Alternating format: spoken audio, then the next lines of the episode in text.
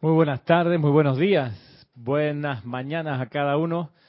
Mi nombre es Ramiro Aybar y estamos comenzando una edición más de este programa Cántaro de Confort, de esta clase de la enseñanza de los maestros ascendidos aquí en la sede del grupo Serapis Bay en Panamá, en el continente de América, a través de la internet para todo el mundo, para todo aquel que abre su corazón, abre su corazón, su conciencia, un tiempo dedicado a conocer más acerca de la enseñanza de los maestros ascendidos, la enseñanza que descargaran los seres de luz de la jerarquía espiritual en la dispensación de la actividad Yo Soy entre el año 1930 y 1939 y la del Puente de la Libertad entre el año 52 y 61, 1952 y 1961. Enseñanza descargada originalmente en inglés, traducida al castellano, al español por Jorge Carrizo a través de Serapis Bay Editores. Y que hoy tenemos acá como libros y como clases y como cápsulas y como cápsulas de audio y de video inclusive, para todo el que buscando la enseñanza de los maestros ascendidos en pos de esa llamada del corazón por la liberación tenga modo, tenga una manera para saciar la sed del alma. La, enseñanza del puente de la libertad en particular es una enseñanza que está envuelta en la atmósfera, en el impulso del Mahachohan, de ahí que genera confort, pero también genera la búsqueda de la razón de ser. Es una de las cualidades del, del, Espíritu Santo. Como bien, bien dice su nombre, te llena de espíritu. Una persona con espíritu es una persona o un ser que hace que las cosas ocurran. Quien pierde el espíritu deja de tratar, ya perdió las ganas. Pero alguien con espíritu las hace andar, porque el Espíritu Santo tiene eso, insufla vida. Sabemos que el Espíritu Santo está gestionado por un maestro ascendido cuyo nombre es Mahachohan, que significa gran director. Maha, gran director Chohan, así como Mahatma significa gran alma. Atma es alma en sánscrito. Mahatma es gran alma y así se le dicen a los grandes seres de logros espirituales en la India. De ahí el famoso Mahatma Gandhi, que en realidad su nombre era Mohandas, que era otra cosa, como llamarse Roberto. Pero a él le pusieron el calificativo de Mahatma por el servicio que le dio a la India, Gandhi estamos hablando. Pero en la enseñanza de los maestros resulta que se nos describe la jerarquía espiritual y se nos señala que hay un director o un maestro ascendido que se ocupa de dirigir la conciencia y la actividad del Espíritu Santo. Ese ser es el Mahachohan el gran director. Bajo su comando están las fuerzas combinadas de los chohanes, de los directores de los rayos, uno por cada uno de los siete rayos.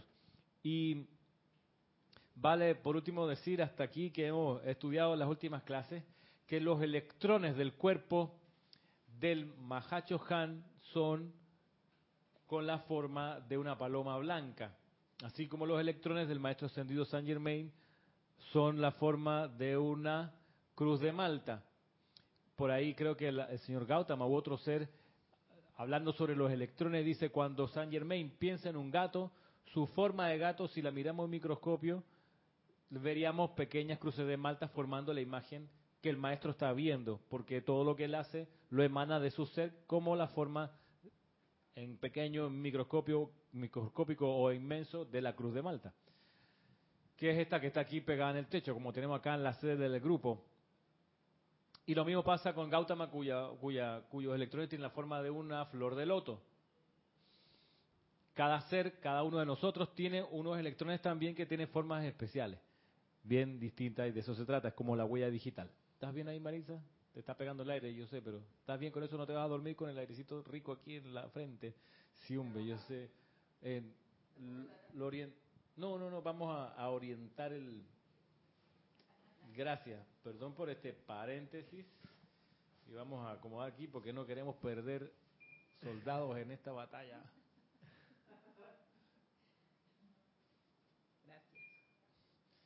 Sí, porque es igual que poner un abanico aquí en Panamá que te pegue en la cara y tú estás acostado, ahí te despierta al día siguiente. ya, te, sí, te hace quedar como haciendo masaje.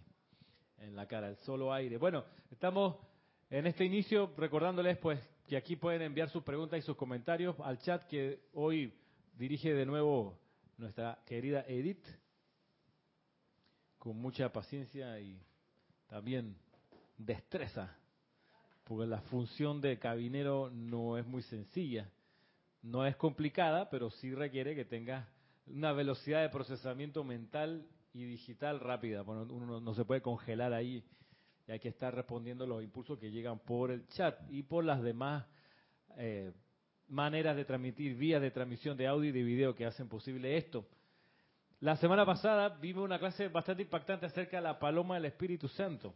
Está aquí en el libro El Santo Confortador, que es una compilación de la enseñanza referida al Mahacho Han.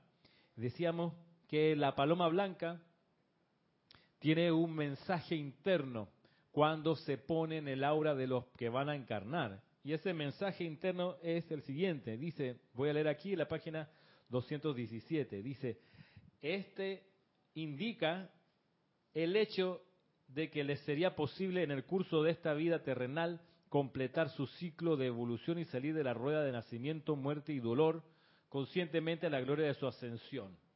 Eso dice, le dice a los que pueden ver qué pasa con esa persona que, o qué puede pasar con esa persona que tiene una paloma blanca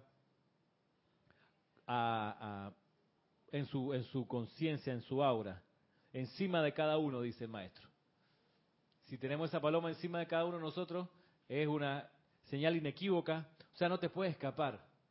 O sea, si, si, porque si, unimos las cosas, si ya tienes la paloma del Espíritu Santo sobre ti y naces con ella, como un farito, una lucecita con forma de paloma blanca, también vas a tener en tu cuerpo etérico escrito de un lado a otro, como dicen los maestros, la palabra, exacto, candidato a la ascensión. O sea, si no te, por alguna razón, te le escabulles a la hermandad de la ascensión, te encuentra el Mahacho Han de algún modo.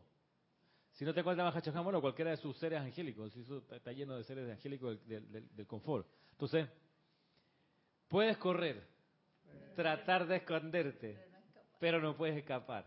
Sea tarde o temprano, como bien lo decíamos, al principio de esta serie que, que, nos, ha tomado ya casi un año estudiando la enseñanza de Mahacho al principio, al principio, al principio, decíamos, no sé si lo voy a hallar, pero había una, una frase que a mí siempre me impactó y es del maestro ascendido El Moria, eso sí me acuerdo, que dice lo siguiente, ya la encontré aquí en la página 41, lo, dice, los hombres de destino siempre son barridos por la mente cósmica del Espíritu Santo a pesar de sí mismos. Siempre ha sido así. Tatán, el Moria a pesar de sí mismo. Por, más que uno quiera torcer el destino, dice, no, le va a pegar un, al volante del auto, del barco, vamos a doblar para la izquierda, y tú tratas y le das toda, te sientas arriba del timón para que se mueva y puedes bajar al, bote, sumergirte bajo el agua y modificarle a mano la, ¿cómo se llama? La propela, o la que te lleva a la dirección, el timón, bajo el agua, tú sabes, lo, lo trabas para que esté para la izquierda. Porque tú quieres, y no, igual, la marea te lleva para donde tienes que ir. Por más que en serio, es, es los hombres de destino, los que están marcados con estas cosas, a pesar de sí mismos, siempre son barridos por el Espíritu Santo. Ahora, ajá, dime. Que me barran.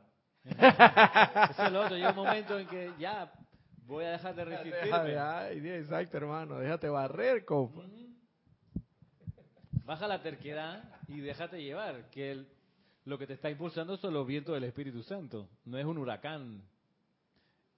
Es esta cosa invisible que te va dirigiendo la encarnación es una es que es que es como es como resultado de una decisión que uno tomó tiempo atrás y uno olvidado de esa decisión quiere irse por su cuenta, pero como ya está tomada la decisión, te, lleva una y otra vez a, recuperar el rumbo inicial de la decisión anterior.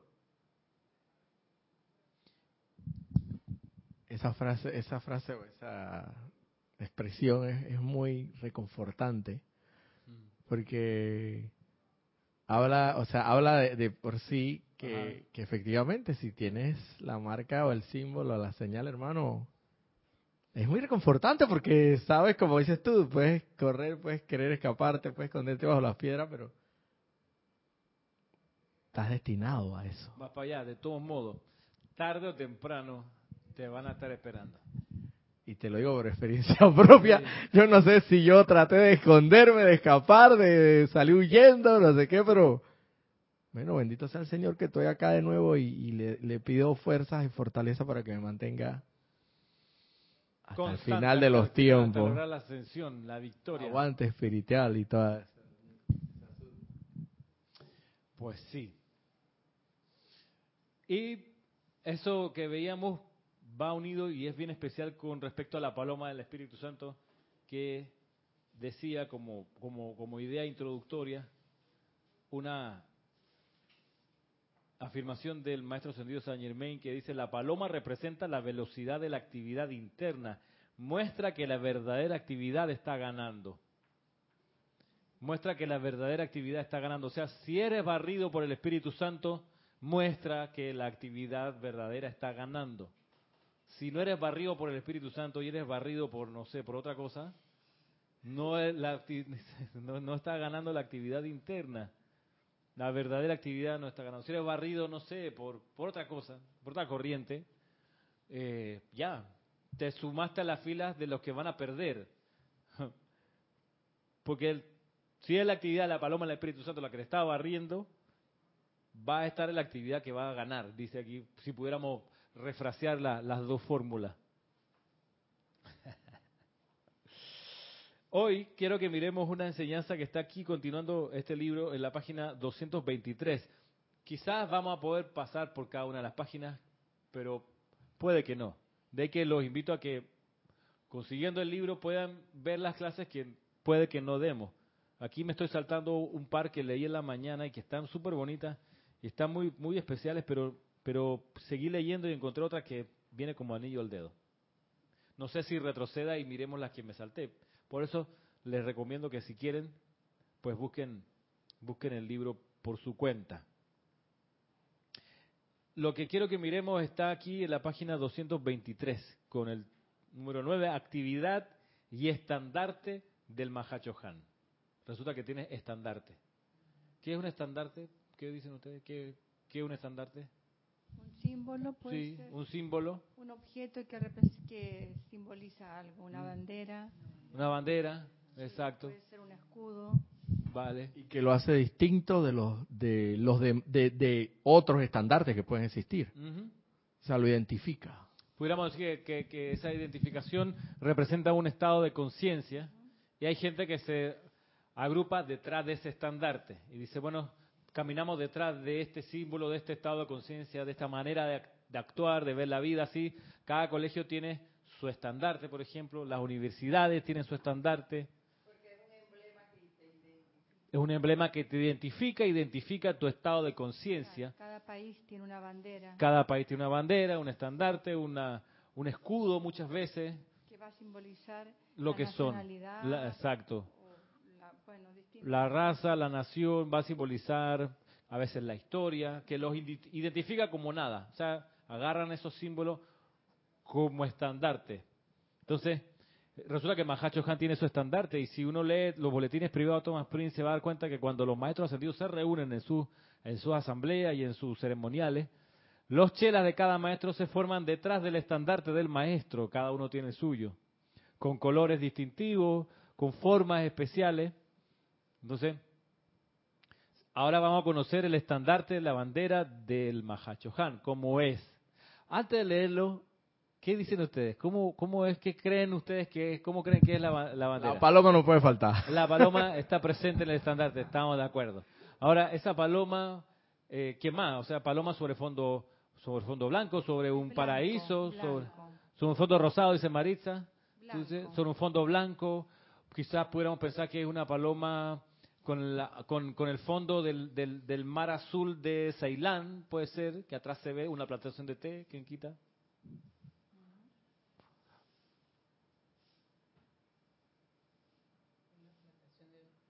Una plantación de té, ¿no? De té. Mira, yo creo que puede ser, sí, verde, dice Marisa, té verde. Puede ser, aquí tengo un té verde en la taza. Bueno, la planta, Ah. la, la planta es verde. Ah, la... Mm. Té de Ceilán, este podríamos decir. Este de Ceilán. En Ceilán también se produce mucho, y creo que es originario de ahí, la canela. La canela es de Ceilán, originaria de ahí. Y el arroz.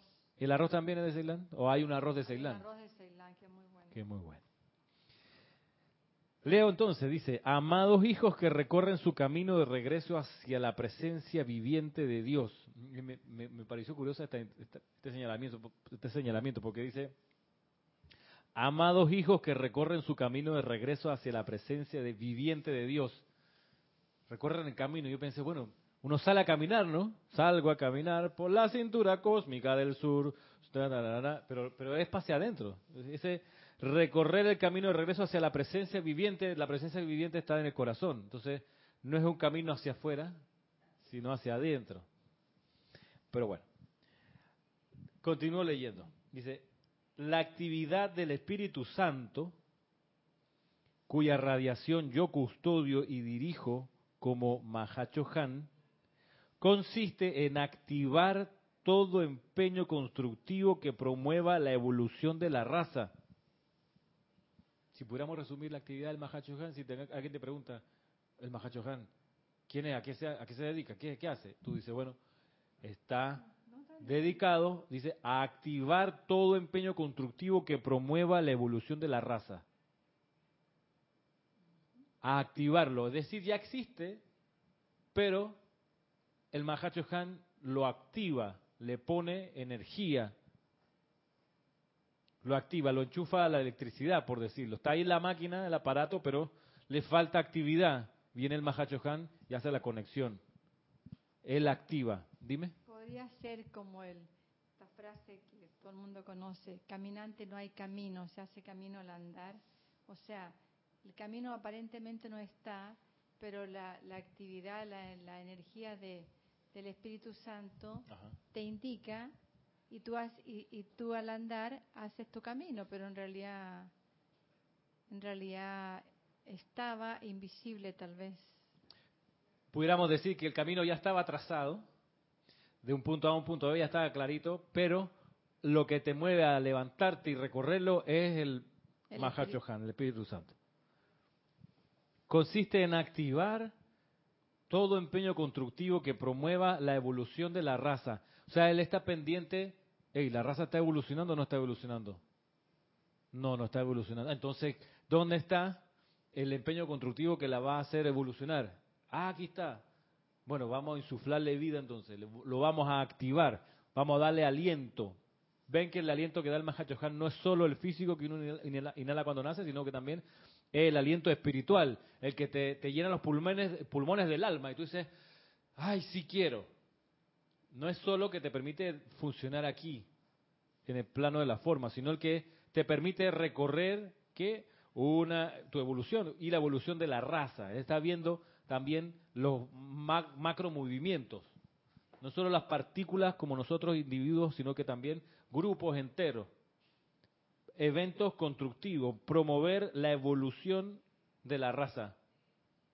Entonces, obviamente, él no está detrás de los empeños de actividades que no sean constructivas o que siendo constructivas no promuevan la evolución de la raza. Por ejemplo, ¿qué es constructivo y no promueve la evolución de la raza? ¿Qué dicen ustedes? Que es, que Sí. constructivo. ¿Qué es constructivo? ¿Hay algo que sea constructivo más no promueva el, la evolución de la raza?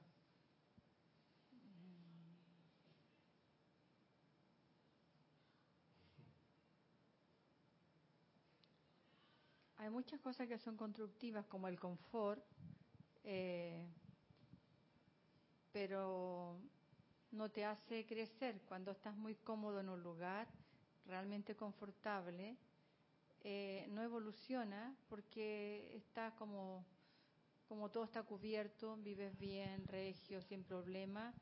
Eh, puede ser un ejemplo cuando una mamá tiene un hijo confortable y ese hijo tiene 30 años. Ahí, entonces, no, Sí. lo- no evoluciona. no evoluciona. Entonces no, no sería confort, sería, porque confort te va a evolucionar, te va a mover, te va a promover a que te muevas y evoluciones. Entonces estamos hablando ahí de comodidad. Tiene una princesita, un princesito de 35 años, muy cómodo en la casa. Porque mami le cocina, mami le lava la ropa y se la cuelga y le hace la cama.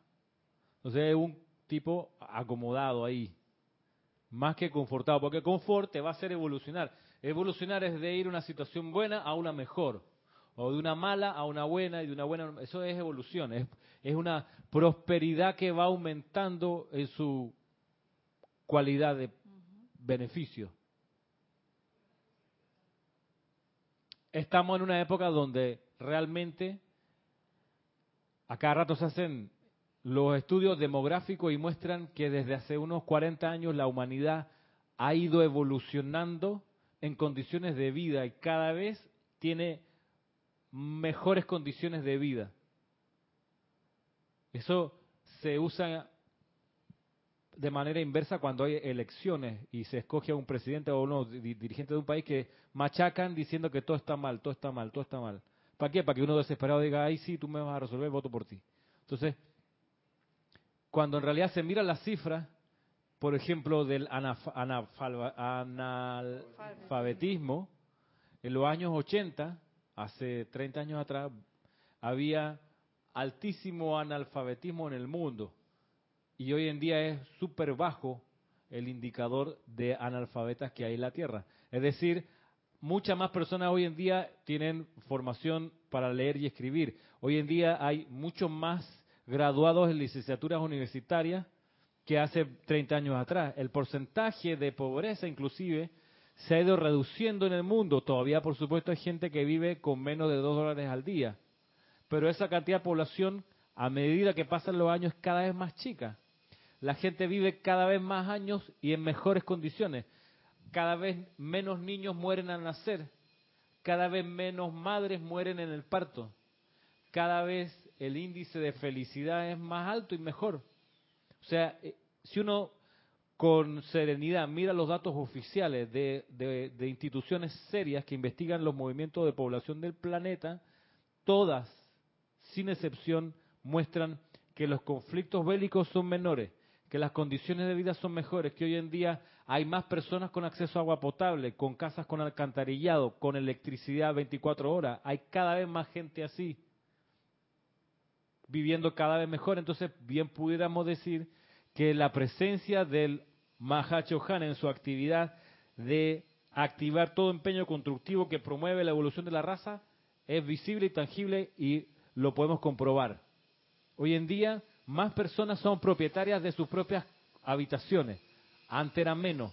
Antes era común que la gente viviera con parientes dentro de la casa, en lo que le dicen en Chile los allegados. Estaba la mamá, el papá, y de repente un primo y su esposa, que no tenían dónde vivir, entonces no alquilaban, pero vivían con esta familia, eso le dicen los allegados, que se allegaban a, a un hogar. Hoy en día cada vez hay menos gente allegada, hay cada vez más gente que vive en sus propias cuatro paredes. Y así nos vamos, o sea, la penetración del uso del celular y la internet hace 20 años era mínima. Hoy en día sigue aumentando y cada vez hay más gente con acceso a internet y a, y a- y a todo lo que ese mundo beneficia. Entonces, podemos decir que esta edad dorada de Saint Germain que, que impulsa el Mahacho es, es algo que se ha ido viendo cada vez más. Entonces, y es que eh, la- la- mi pregunta inicial era un poco tramposa porque hay actividades que son constructivas pero que no van en pos de la evolución de la raza. Por ejemplo, sí hay que construir un tanque. Eso se construye, es una actividad constructiva. La pregunta es, ¿va en beneficio de la evolución de la raza? Te pudiéramos decir sin mucho elucubración que no va en beneficio porque eh, Va significa, va en desmedro porque enfatiza el miedo, la sospecha, eh, mil cosas nocivas. Entonces, nos falta todavía, como indicadores de población mundial, empezar a mirar cómo va y debería empezar pronto a decaer la industria de armas y armamento en el mundo. Debería empezar a decaer. Porque esa es una actividad constructiva, pero que va en pos de la involución o del retroceso de la raza. Ahora, esa industria no se va a cerrar si uno no tampoco no hace el llamado, ¿no? ni pida los poderes superiores, amada presencia yo soy. Amado Mahacho Han, gran tribunal kármico, lo invoco para que ordenen el cierre total, definitivo y permanente de la industria de armas y armamento en el mundo, hoy, ya, para siempre. Reemplácelo por actividades que vayan en evolución de la raza. Eso hay que pedirlo, por cierto. Pues, y lo digo, lo voceo y lo digo aquí porque no va a ocurrir porque somos buena gente, va a ocurrir cuando lo empecemos a pedir. Y pedir y pedir y pedir y pedir. Porque si hay algo destructivo es la industria de armas, las armas cortas, chicas, que, la gente compra para uso personal, y el armamento, que estamos hablando de cosas ya de destrucción masiva. Pero bueno, nos fuimos un poquito del, del tema. Porque aquí quiero que miremos cómo el Mahacho Han nos muestra los siete rayos y siete actividades constructivas. Dice, yo custodio, dice Mahacho Han, y dirijo la actividad del Espíritu Santo que consiste en activar todo empeño constructivo que promueva la evolución de la raza. Por ejemplo, a través del patriota que desea conformar un Estado o nación en que haya libertad. ¿Qué rayo ese?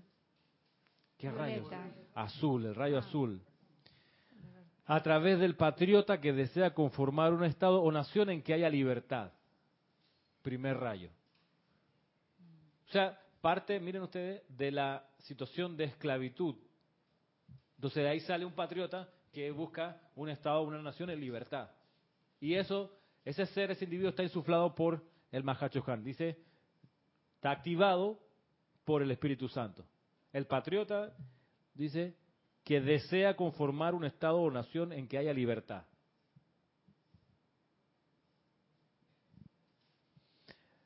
Otro ejemplo, a través del educador que se empeña en desarrollar los talentos latentes de sus pupilos. ¿Qué rayo es este? El, el rayo dorado, el segundo rayo. Lo leo de vuelta. El educador que se empeña en desarrollar los talentos latentes de sus pupilos.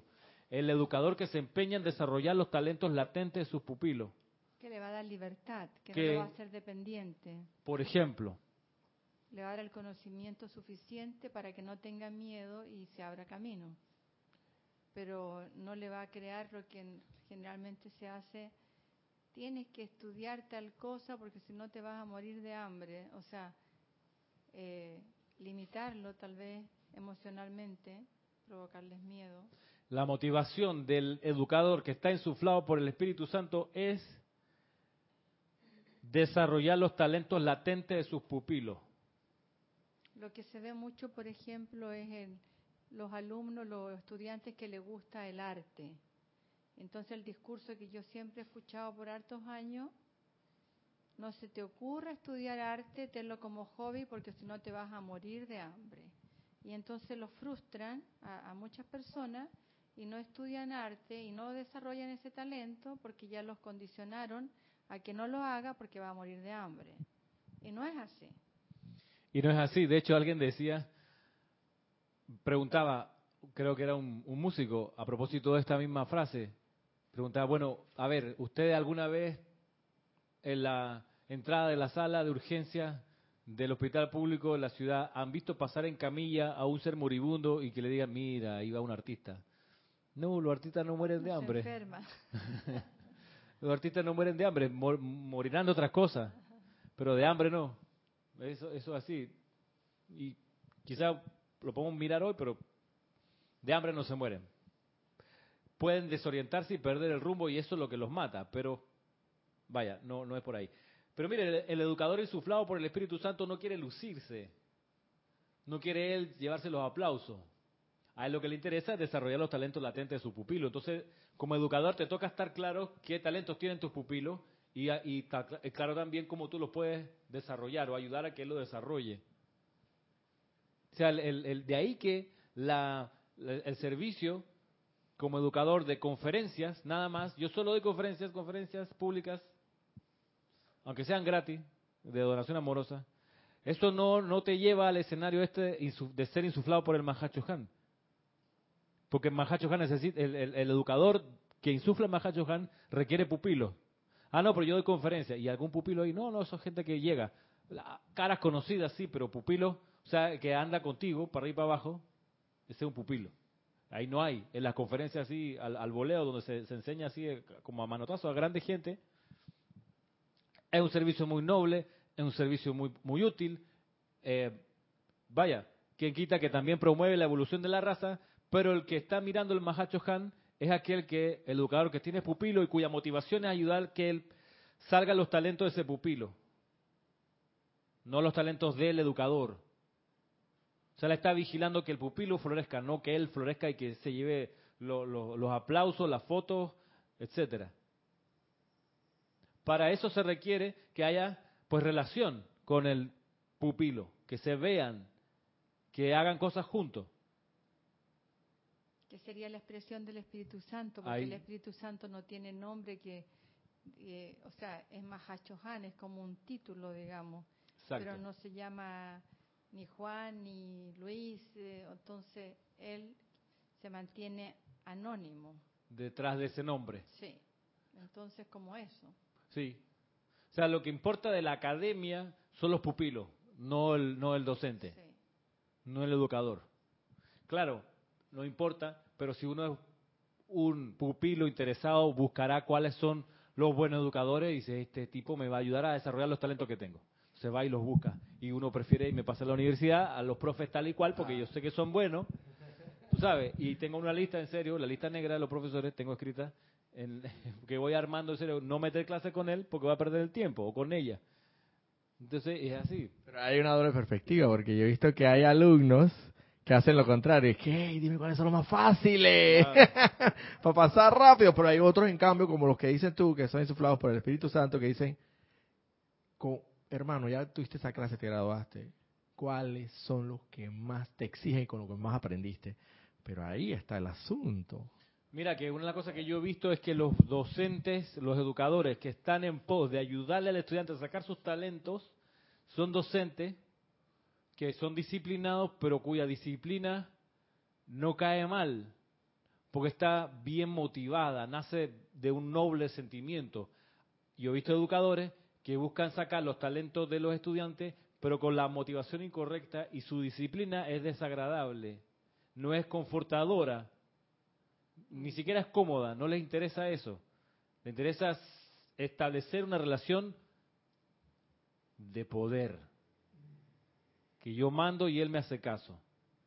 Entonces, en base a la motivación, que es de dominación, uno ve docentes que dicen, sí, tengo que enseñarle a escribir eh, porque redacta mal, así que me vas a hacer un ensayo de 50 páginas. Tú dices, pero la cantidad de páginas que tiene que ver con la... No, no importa, porque lo que, lo que aquí, lo que importa en ese tipo de relaciones es que te estoy mandando y tú me haces caso.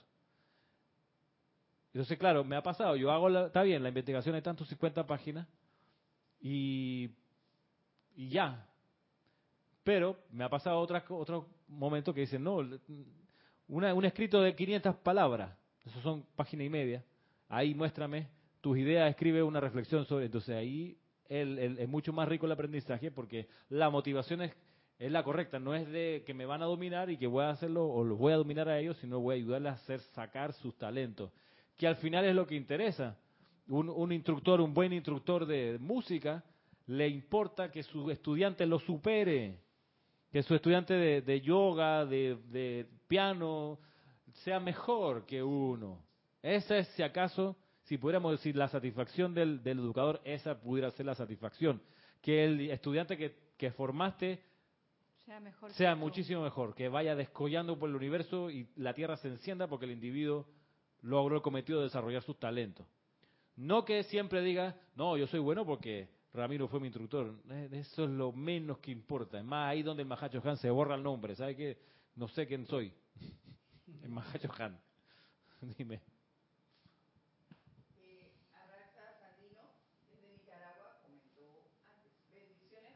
Igualmente Arraxa.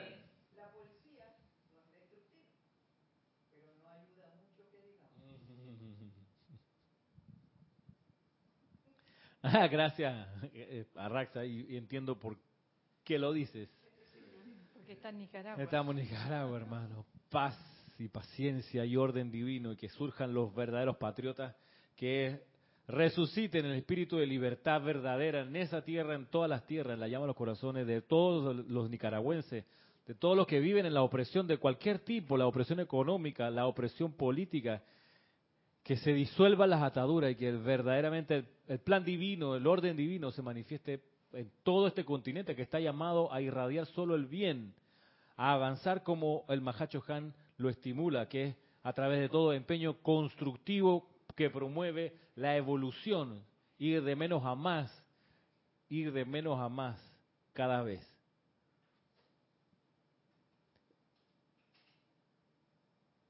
Miremos la siguiente, la siguiente actividad que insufla y que promueve la evolución de la raza, según el Mahacho Han, dice del humanista que promueve el verdadero amor fraternal. ¿Qué rayo es? ¿Qué número? El rayo, el tercer, rayo. Tercer rayo. Bien, del humanista que promueve el verdadero amor fraternal. En cada uno de estos escenarios vemos que se activa donde hace falta. O sea, donde hay opresión, sale un patriota insuflado por el Espíritu Santo. Donde hay poco desarrollo de talento, sale un educador insuflado por el Espíritu Santo. Donde falta el amor fraternal, ha de surgir un discípulo del Espíritu Santo que sea el canal de, esa, de ese aliento. Es decir, si tú estás rodeado de gente fraterna, eh, probablemente ahí ya sean otras cosas las que estén desarrollándose. Claro, ya no el amor fraternal porque ya está manifiesto. Ahora, donde tú vas a crecer es donde no hay amor fraternal. Puede ser una oficina, puede ser un barrio o un, edificio donde tú vives, donde está todo el mundo peleado. Pues ahí. ¿Sabes qué se dedica a esto? Pero profesionalmente, los que trabajan en las mesas de negociación, los, los mediadores, los árbitros. Ah, Roberto, esa, esa oficina de solución alterna de conflictos del, del sistema procesal penal panameño y en muchos lugares existen oficinas así donde psicólogos, eh, trabajadores sociales, sociólogos a veces, educadores, funcionan como mediadores y tienen enfrente a dos partes que días atrás se pudieron haber estado matando, pero en su mesa hacen la paz y restablecen la fraternidad y se ponen de acuerdo, negocian, ceden cada uno y avanzan con mayor fraternidad. Y por eso se llama resolución alterna de conflicto. El conflicto ahí se resuelve. En vez de que el Estado pues apabulle a un infractor con su poder, pues antes de que sea así de violento, viene una posibilidad de salir fraternalmente de un problema. A esa gente, esos solo son humanistas, según lo que dice el Mahacho Han. Son humanistas que promueven el verdadero amor fraternal, no el de, no el de te doy la mano eh, pero con la derecha y con la izquierda estoy cerrando atrás el puño porque me cae mal. ¿no? Realmente, francamente, el amor fraternal. Dice luego, a través del empeño, por ejemplo, del artista, músico, escultor, que diseña alguna expresión inspiracional que conduce a una manera divina de vivir. ¿Qué número de rayos? Cuarto rayo. Vamos en orden, esto es para que no se me duerman. En serio, del artista, músico y escultor, y aquí está la motivación, que a veces se pierde y por eso se desorientan los músicos, artistas y, escultores y se, se desorientan y se estrellan. Que diseña alguna expresión inspiracional que conduce a una manera divina de vivir. Esa debería ser la motivación, consciente ojalá, pero por lo menos que esté allí a una inspiración que conduce a una manera divina de vivir.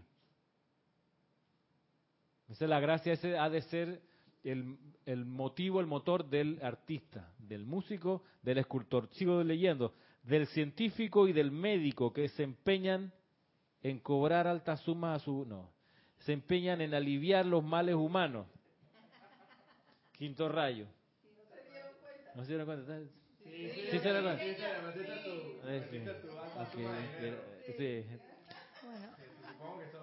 A una amiga le pasó que fue a, fue a un médico, una chilena que vive aquí, y el médico le estaba hablando, era una mujer, de mis clientes. Sí, tengo unos mis clientes. En vez de referirse a su paciente, dijo mis clientes. Y ella salió huyendo, dijo, yo no soy tu clienta. No regresó nunca más. Claro. Eso, eso ha ido cambiando, dice Edith. Eso cambió legalmente. No son eh, pacientes. eh, ¿Por qué se cambió a clientes? Porque tú pagas por un servicio Ajá, con tus seguros. Exactamente. Y, Ah, ya, y ya. ellos allí te quieren tratar y te dejan ahí esperando mil horas. Ajá. Entonces se cambió eso. Ellos son clientes porque ellos pagaron por su servicio. O sea, te obligan a, a- a A que te desnaturalizar. atiendan mejor. Claro. Bueno, mi amiga salió huyendo, Salió huyendo. porque dijo, yo no soy cliente Sí, de porque médico". eso no, no, se ha, no ha salido a la luz pública, no les conviene. Mira que, Wow. sí. Pues Estamos en un universo, Entonces es un término legal. es un término legal por los por las platas de las aseguradoras Ajá. que ven a uno como cliente del seguro. Sí. Estamos en un mundo, pues, patas para arriba todavía en algunas cosas. Ahora, uno puede, está bien, puede usar la palabra cliente, pero si además el espíritu detrás de ese médico es que efectivamente estoy viendo enfrente una billetera que me va a pagar y no estás viendo, exacto, estás viendo la, la plata y no al ser humano que está enfermo o que tiene una necesidad chuleta. Ese, ese, ese problema del, del, sí, del médico platero, como dicen acá, médico que está pensando no en el paciente, ni tanto en su plata, sino en el BMW que se quiere comprar, o en el viaje a Dubái que quiere hacer. Está pensando en eso, entonces dice, bueno, aquí tengo una cirugía de columnas, chévere, hermano, ya puedo ir a ver el inicio del mundial. Pero no, no, no es que, que chévere, le voy a arreglar este dolor y sufrirle a la persona. Ay, al fin voy a poder ejercer noblemente mi función, mi razón de ser, que es aliviar los males de la humanidad. No, no, voy a poder cambiar de carro. Y tú ves a médicos que no trabajan en ese, en ese plan. Mi papá, mi papá y su esposa Graciela pueden tener X errores, pero lo que no son es platero. Lo. Sí, Salomé es testigo de eso, lo, lo vivió de cerquita. ¿Y, ¿Y por qué? Porque ellos fueron formados con otra visión, con la visión de los países socialistas, que la gente todavía repudia a los países socialistas y no saben que, por ejemplo, en el mundo de la medicina formaban a la gente para que vieran al paciente como un ser humano con un problema y que él como médico era otro ser humano con una capacidad para resolverlo. No un ser superior, no un ser que estaba lucrando con la chequera ahí del, que estaba sufriendo, ni aprovechándose de su sufrimiento para cobrar más caro. Ah, a usted le duele mucho, quiere que le atienda más rápido. Deposite 500 por delante y le paso la fila algunos puestos. Eso no es así. A esta gente en el bloque socialista le enseñaban a mirar a la persona, en serio. Y es así que todavía, por ejemplo, mi papá, y hago el paréntesis ya para, para no extenderme mucho, pero mi papá, por ejemplo, que hace partos en casa, da a luz en casa. Una de las razones es que él se fastidió del lucro de los hospitales, que la mamá va a dar a luz de parto natural y te inventan la cesárea. Y te dicen, no, eso tiene que ser cesárea. Y entonces la persona en ese momento de angustia y de tensión dice, estás bien, pues cesárea. Y el, y el, y el hospital, clean, clean, va lucrando con la cesárea. En Panamá hay una epidemia de cesárea. Las Naciones Unidas dicen que como mucho, como mucho, un hospital puede, como mucho, tener un porcentaje de 15% de cesárea y el resto, el 85%, tiene que ser parto natural. Que la mamá se ponga allí con acompañamiento y dé a luz sin intervención, sin quirófano, sin nada. 15% Naciones Unidas. Y en Panamá es del 75% cesárea y el 25% parto. O sea que fuerzan, obligan sugestionan a las madres y la familia para que haga una cesárea, que es una intervención súper violenta, que agrede no solo a la mamá, sino al recién nacido. Un montón de males que surgen, ¿por qué? Porque no están viendo a la mamá que va a dar a luz, sino a la señora, la cliente que va a pagar. Entonces, no están pensando en el bienestar, sino en los ahorros y la chequera y el pago de los préstamos para levantar el hospital. Entonces se tras- trasvaloran las cosas. No, te iba a hacer un comentario de eso de la conciencia socialista en la formación médica, porque recuerdo que, que el papá de Isa, incluso él nos decía siempre, hay mucha gente que no tiene nada, pero va al médico, simplemente necesita que lo escuchen. Y no sé a veces ni qué mandarles, si no necesitan nada, lo que necesitaban era que se le escuchara. Y la otra cosa que, que duele decir es que los hospitales privados, incluso llega una urgencia y lo primero que te preguntan es, ¿tiene el depósito para tal cosa? antes de ver qué tiene el paciente. Claro. Mira, y en, y en ese, en ese, en estas consideraciones, ayer o anteayer estaba con mi papá y él venía llegando de un parto de estos en casa, que la señora dio a luz de manera natural. ¿Dónde fue el parto? En Pacora. Pacora es una localidad en las afueras de Ciudad de Panamá de gente de clase baja, o sea, rural, casi hay áreas rurales ahí, hay campesinos, hay, o sea, lo normal que uno encuentra ahí son trabajadores de la construcción, señoras que son dueñas de casa, eh, agricultores, pobres, no agricultores, tú sabes, no ganaderos ni nada, no, no, gente que trabaja para subsistir. Bueno, él allá fue y atendió un parto en una casa así, y no es el primero y no lo hace ni para que yo lo diga aquí. Ah, no él lo hace porque no, porque porque dice la manera de dar a luz en, el- en la vida es de manera natural. Esta gente, si uno va a la casa, le da un confort inmenso, porque la bebé o el bebé están haciendo en un hogar donde hay cosas conocidas, donde hay olores conocidos, donde está la familia reunida, donde hay cariño, donde hay vecinos mirando, Marisa, tranquilos, que es distinto a la intervención violenta de un hospital donde, aunque sea parto natural, igual es un sitio frío, no es tu casa, no puedes poner la música que tú quieres, porque todavía, por lo menos aquí en Panamá, los hospitales no están preparados como maternidades, como si en los países desarrollados, donde el parto natural te lo promueven y te dicen, bueno, usted como en España, el hospital es público, público. Dice, bueno, va a dar a luz naturalmente, sí. Bueno, ¿cómo quiere, qué música quiere que se escuche en el lugar? ¿Qué piscina de las que hay aquí para dar a luz en agua quiere usted, usted usar? Eh, ¿Qué intensidad de las luces quiere poner? Y así, y las madres antes de dar a luz van para allá y miran, yo quiero dar en esta habitación, porque ahí me siento cómoda. Cosas por el estilo. Entonces están velando por resolver. Esos son los empeños constructivos que dice acá el. Es- Científico y el médico que se empeñan en aliviar los males humanos, el quinto rayo. Vamos con el sexto rayo, del sacerdote, ministro, rabino y misionero que se dedican a difundir la palabra de Dios. Ahí también está detrás el Espíritu Santo insuflando.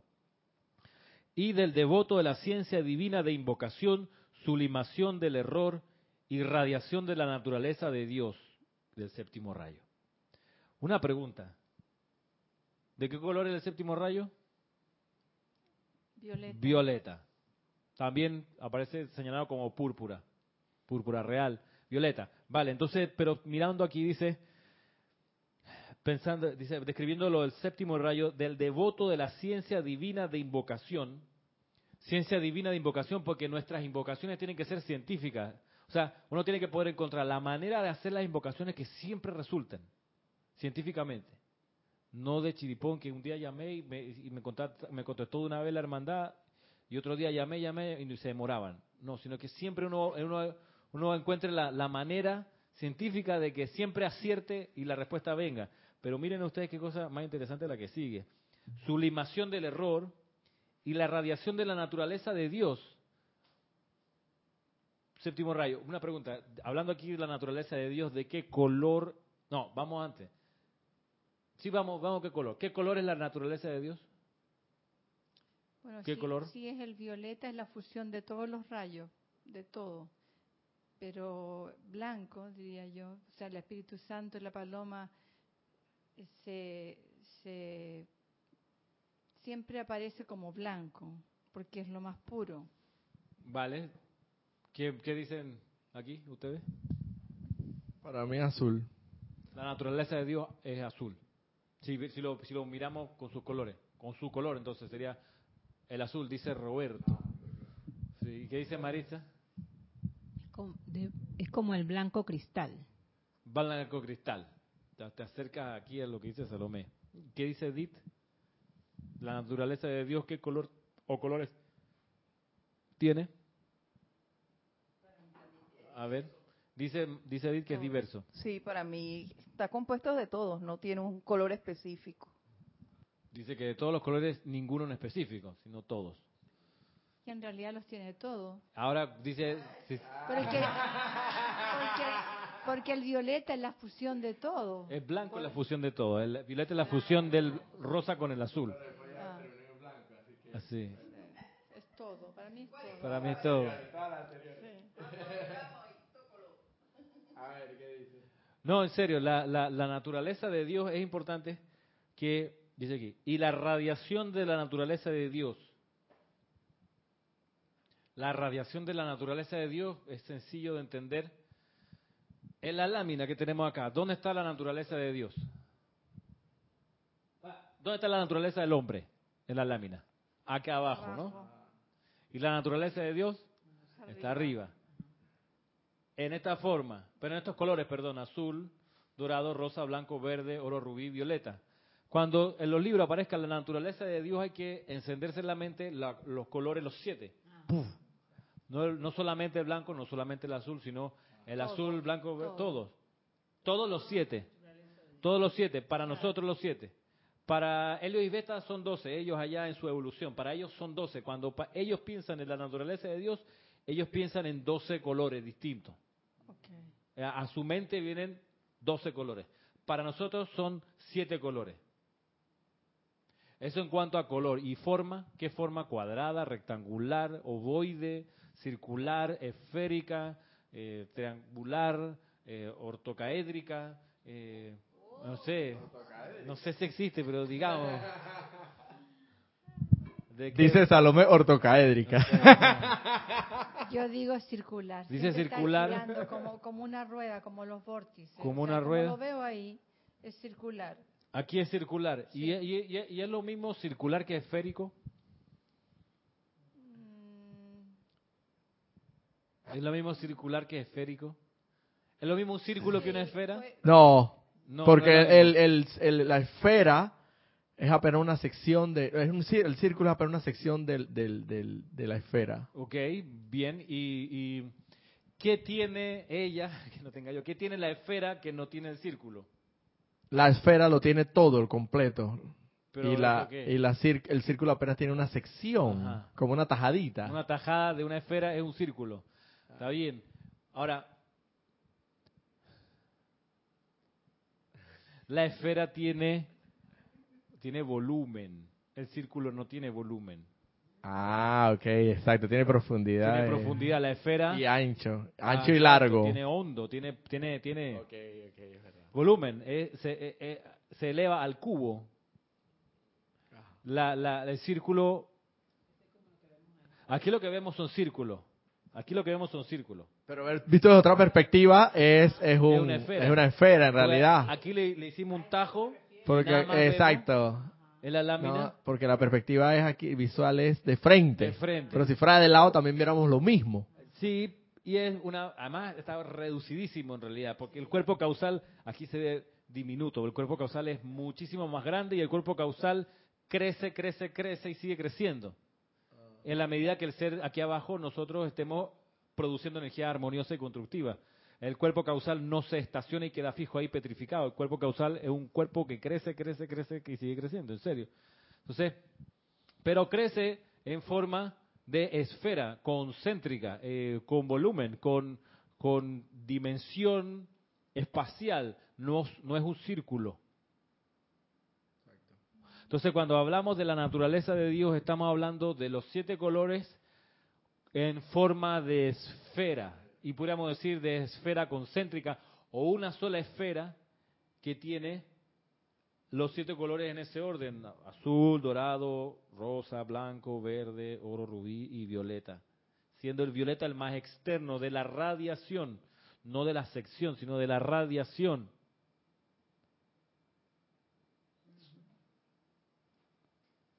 Entonces, miren que eso es lo que, lo que insufla el Mahacho Han a través del séptimo rayo, la naturaleza de Dios. O sea, estamos hablando de la plenitud de los siete rayos, no solo el violeta, no solo la esfera violeta de la misericordia y el perdón, de la compasión, la bondad y demás. La, es la esfera de la naturaleza de Dios, es la esfera de, las, de, la, de la manifestación séptuple de la luz como esfera, como, como, como globo, no, no es un globo, pero es un, cuerpo con volumen. Ah, en, la, lámina tenemos alto y ancho, pero no tenemos volumen, no tenemos hondo, no tenemos profundidad, porque esto está muy bien definido como en dos dimensiones, es en 2D, dos dimensiones, alto y ancho. 3D profundo. 3D, ustedes están en 3D, Nosotros tenemos volumen. Entonces, al mirar acá y decir, bueno, activa el empeño constructivo que promueve la evolución de la raza, por ejemplo, del devoto de la ciencia divina de invocación, sublimación del error y la radiación de la naturaleza de Dios. Sigue diciendo el Mahachohan, todos los que sirven bajo estos rayos reciben la bendición espiritual y el beneficio del Espíritu Santo de acuerdo al motivo detrás del servicio y a la capacidad para recibir la gracia mediante el desarrollo, desarrollo de alma y espíritu. Como es abajo, es arriba. ¿Ese qué principio es? De correspondencia, muy bien. Todo maestro ascendido, deva y ángel que se empeña en asistir a la humanidad se convierte en un recipiente, miren ustedes, ahí está la clave, ¿no? la motivación, asistir a la humanidad. Se convierte en un recipiente de mi bendición y asistencia.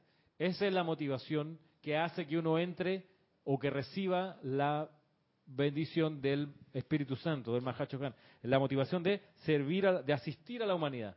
Se sirve a Dios asistiendo a la humanidad. Esa es la cuestión. Asistir a la humanidad, a la humanidad. Punto. O sea, sin distinción. Blancos, negros, altos, bajos, homosexuales, heterosexuales, servir a la humanidad. Ay, me, caen muy bien los afro, pero detesto los indígenas. Entonces no sirve a lo, no sirve a la humanidad. Ay, yo feliz con los heteros, pero me dan cositas los, los, gays. No, entonces no. No tiene que transmutar esa cosita que te da para servir, perdón, asistir a la humanidad entera. ¿Qué te ríes? A la humanidad, asistir a la humanidad. Y cuando, cuando asistes, el Espíritu Santo descarga sobre esa persona digamos, poderes, iluminación. Aliento, ganas de vivir, ganas de mejorar. Tengo una invitación a, a Nueva Guinea. Eh, una historia bien interesante que me llamó la atención. Conocí a una persona que es de allá, pero que hace muchos años que vive en España y que sus hijos nacieron en España y todo. Pero siempre va a Nueva Guinea porque tenía su familia, su mamá y entonces estaba enferma. Y ella dice de que eh, le, dijeron que la única forma de sanar era tenía que ir a, la tribu de los pigmeos, porque a los pigmeos no les gusta vivir en, en los pueblos, en la ciudad, y se van metiendo en la selva. Bueno, el cuento es que ella fue a, la tribu de los pigmeos y, y había muchas más personas como ella allí. Con la enfermedad con distintas enfermedades, eran como ocho. Y me contó la experiencia, dice, de que eh, el chamán, no sé, el jefe, era como un curandero. Entonces los hicieron una ceremonia con el fuego, invocaron, y después de la ceremonia, cada, cada familia o determinada familia acogió a uno de los enfermos en su choza. Y sanaron sea, tuvieron como tres semanas, tuvieron tres semanas allí y, los indios se iban a, en la mañana a cazar, los hombres, y las mujeres a recolectar frutos y, eh, tubérculos, cosas.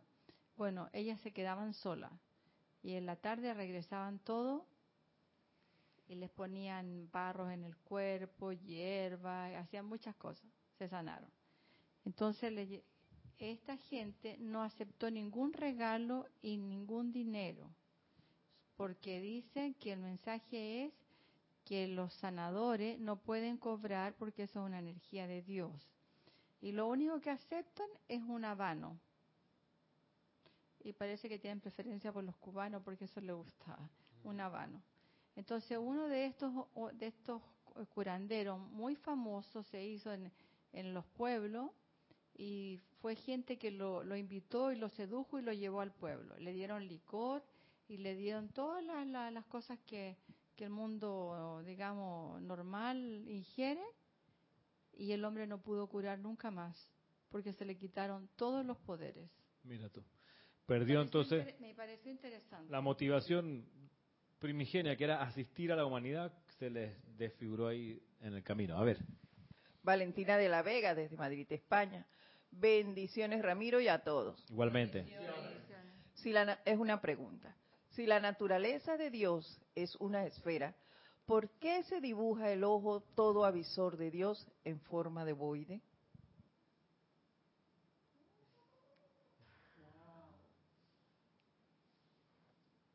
No, no sé, no sé la razón de eso. No sé la razón de eso. Habría que mirar qué, quién dibujó eso y preguntarle, en serio. No, no sabría decirte. Buena pregunta, pero no. Si supiera te digo. Si voy a, voy a investigar a ver si consigo encontrar la respuesta. Gracias por tu pregunta. Volviendo acá, Dice luego el Mahachohan, estoy seguro de que comprenderán que en el estado de maestro ascendido no existe tal cosa como lo mío o yo, lo tuyo o tú. Nosotros somos uno en servicio y toda la hermandad se une amorosamente en la actividad que sea el más urgente requerimiento del momento, esforzando, esforzándose en un esfuerzo unificado en dirigirlo infaliblemente hacia su objetivo, o sea, funcionan como equipo, tienen una, un- una meta en común, renuncian a lo que están haciendo para favorecer la actividad grupal. Por tanto, dice el Mahachohan, en los cruciales momentos actuales, esto es muy lindo lo que viene, porque vamos a ver cómo es que cooperan ellos. Dice, por, tanto, en los cruciales momentos actuales he escogido compartir mi boletín, compartir, lo pone entre comillas, mi boletín, está hablando de los boletines privados de Thomas Prince. Dice, compartir mi boletín con mis siete hijos, los chojanes de los rayos. Así como darle a otros maestros, quienes han recibido permiso del tribunal kármico para hablarle a la humanidad, una oportunidad para impartir la instrucción a través de este medio de expresión. A todos ellos yo vierto mi amor y mi luz. A todos los que participan en los discursos. Miren que, que, que necesitan la autorización del tribunal kármico. O sea, el tribunal kármico está velando por los recipientes, por nosotros. Entonces dice el tribunal kármico que entonces le da la autorización a, supongamos, a Serapis a dar un discurso a través del boletín, o le dio en su momento autorización. O a la Madre María, todos los maestros que hablaron por, el- por, el- por los boletines recibieron autorización del tribunal kármico. O sea, el, el Mahacho Han, antes de publicar nada o pedir que se publicara nada, tenía, tenía que pedir permiso en la aduana del tribunal kármico. O sea, podía él recibir la solicitud de 25 maestros ascendidos y él decía, claro, si usa mi boletín, lo que tú quieras. No, no, no, no. Mire la humildad. Va un paso más arriba a sus superiores, el tribunal kármico, y hace la consulta. Tengo estos 25, quienes me autorizan a que hablen con la humanidad? O sea, hay una inteligencia que va más allá de lo que nosotros podemos comprender, porque el, tribunal kármico ve a la- y percibe la humanidad completa en todas sus características y sabe a la perfección qué es lo que necesita cada ser humano para, o los que se acercan a la enseñanza para crecer espiritualmente. El Mahacho Han puede decir, hey, pero si yo los conozco también, si estoy encima de ellos todo el tiempo, pero no, no, vaya un paso más arriba y haga la consulta. Consulte con su jefe. En pos de asistir a la humanidad. O sea, lo que está primero es la asistencia a la humanidad. No hacerse famoso, no ser protagonista, no. La asistencia a la humanidad, esa es la razón de ser de estos seres de luz. Asistir a la humanidad. Eso es lo importante.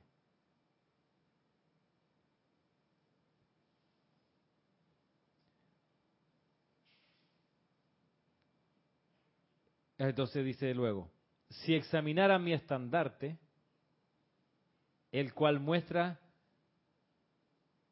la paloma blanca sobre fondo, ¿de qué color? No, no, no es rosado ni blanco. Azul. Azul tampoco, no, no. Blanco, blanco, blanco, todo blanco. No, pero no hablamos recién de la naturaleza de Dios que tiene todos los colores.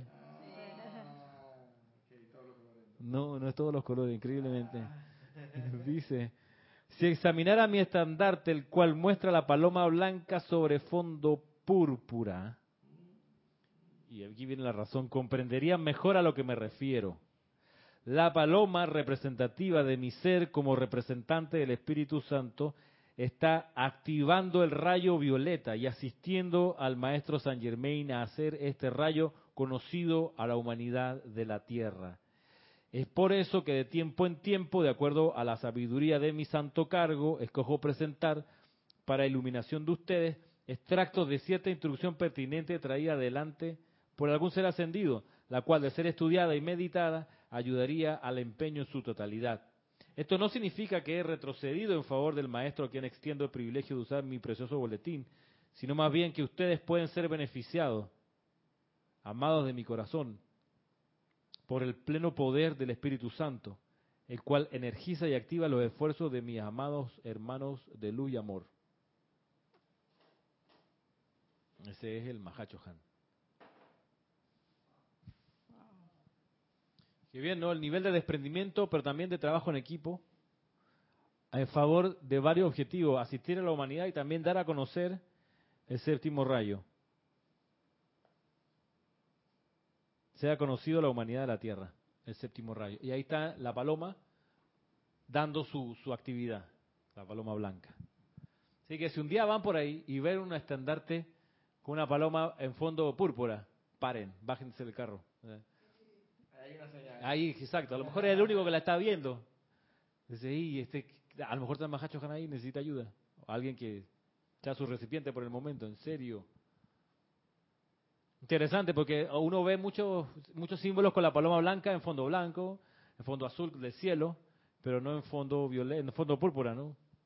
Entonces, en serio, si un día se ven por ahí un estandarte así, lo que sea que estén haciendo, paren y vayan a ver qué, qué onda, qué pasa.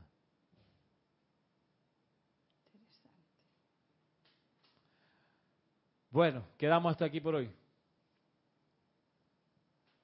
El día de mañana, a las 9 de la mañana, comienza la transmisión del servicio de transmisión de la llama de la ascensión. Si bien comenzamos a transmitir la señal, pues 15, 20 minutos antes o por ahí. Eh, están invitados a participar y de todos modos nos estamos encontrando el próximo sábado a las 11 de la mañana aquí por Serapis Bay Radio y Serapis Bay Televisión. Y hay un Serapis Movie también mañana, efectivamente, con Rogue One, una película de Star Wars para los fanáticos de la, de la saga y también para los estudiantes de la luz, porque hay, hay, hay varias cosas interesantes. Está este individuo que hace decretos y que está bien chévere, que es ciego y que va entre medio de la, de la balacera esquivando todo. Tú dices, ¿cómo lo hace? Bueno, que está sintonizado con la fuerza y él hace un mantra todo el rato. Yo soy uno con la fuerza, la fuerza está en mí. Yo soy uno con la fuerza, con estas mismas palabras. Pero en fin, ese es un pedazo de la, de la película. Mañana muy chévere, a partir de la una de la tarde será P-Movie de este mes de mayo. El día domingo, del domingo para lunes también se celebra Pentecostés en el mundo cristiano y también en el mundo judío la, la ceremonia o la fiesta de Shavuot, que es la, una ceremonia anterior, mucho tiempo anterior al Pentecostés y que se refiere a varias cosas.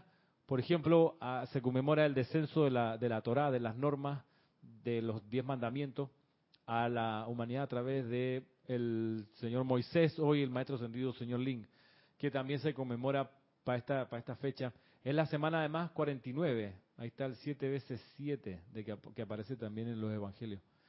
Y es un momento interesante para para conectarse con esta radiación, con esta conciencia que es el Espíritu Santo. Y servir por ende, porque el objetivo, ya vimos, es asistir a la humanidad. No, yo conozco, pero no hago nada por los demás, solo lo conoce y no lo está viviendo. Y de eso no se trata, sino de ser uno con el Espíritu Santo.